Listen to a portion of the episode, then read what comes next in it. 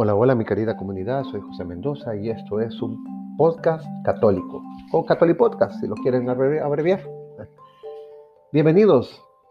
Hoy hablaremos sobre cuatro tópicos particulares. Primero, atribuir a Dios las buenas obras, tus buenas obras. Cuando llevas a cabo una buena obra, no lo comentes con los demás. Si lo haces, puede que el efecto divino que obra en ti se desvanezca Tampoco le des vuelta en tu cabeza, esas obras son el resultado de la acción de la gracia. Si sientes la tentación de complacerte en lo que haces de bueno, piensa más bien en la bondad de Dios con los hombres. Recuerda su santidad y su poder y te avergonzarás. Eso te ayudará a mantenerte dentro de los límites de tu pequeñez. Cuando alguien te dé las gracias, acéptalas cortésmente, pero piensa en Dios, quien merece todo honor. Considera al prójimo mejor que tú. La humildad te invita a considerar y a tratar al prójimo como superior a ti, es decir, como si el puesto que ocupa ante Dios estuviera por delante del tuyo. San Pablo ve a todos con humildad, como superiores.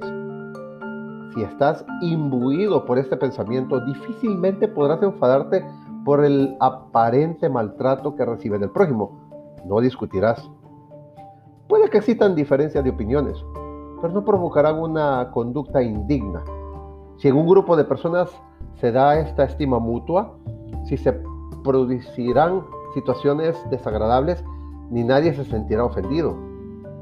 No se van a producir situaciones desagradables.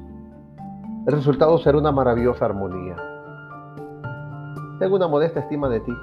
San Pablo nos exhorta. Así pues, os ruego yo, el prisionero por el Señor, que viváis una vida digna de la vocación a la que habéis sido llamados. Efesios 4.1. Esa actitud no equivale a una santurronería exagerada, ni es probable que derive de un complejo de inferioridad. Ninguno de nosotros es capaz de saber realmente qué puesto ocupa en la omnisciencia de Dios. Lo que sí puede ser cierto es que el prójimo haya sido más fiel a la gracia y más generoso con Dios que tú, y que haya vivido la caridad con un celo mayor. Sé generoso, la humildad exige generosidad. Quien es noble y santo está pendiente de los demás y de buscar su bien. San Pablo insiste en esta otra cualidad de la caridad, buscar no el propio interés, sino el de los demás.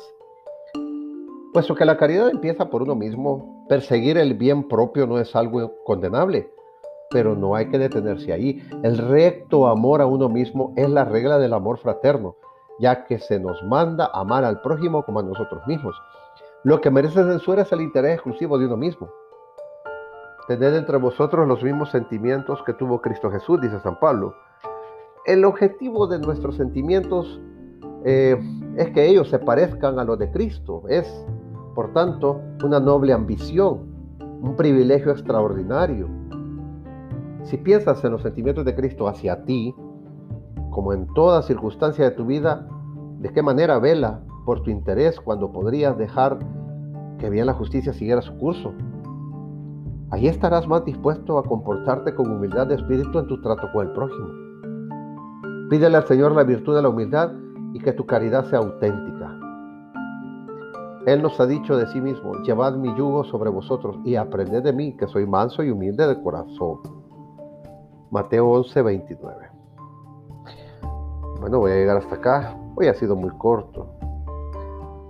En el siguiente episodio hablaré sobre considerar a los demás y otros par de temas por ahí, subtemas que me parecen interesantes.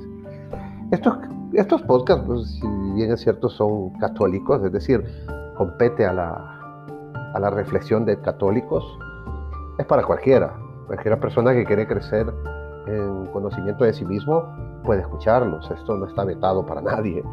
Sin embargo, más adelante obviamente trataremos ya temas un poco más doctrinales, más, más eh, enfocados en esa línea.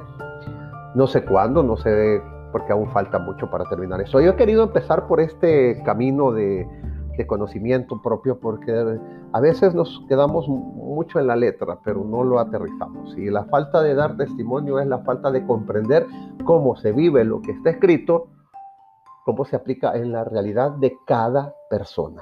Por eso mi interés de estos podcasts, que con mis errores y mis deslices y mis fallas técnicas por ahí, pero trato con mucho amor y con mucha dedicación, amor a Cristo y amor a ustedes y a mí mismo, podérselos entregar. Yo también crezco al escuchar y al leer y al preparar estas, estas pequeñas dinámicas. Pero bueno, me quedo hasta acá. Les agradezco. Por favor, compártanlo y coméntenme. Hasta el siguiente episodio.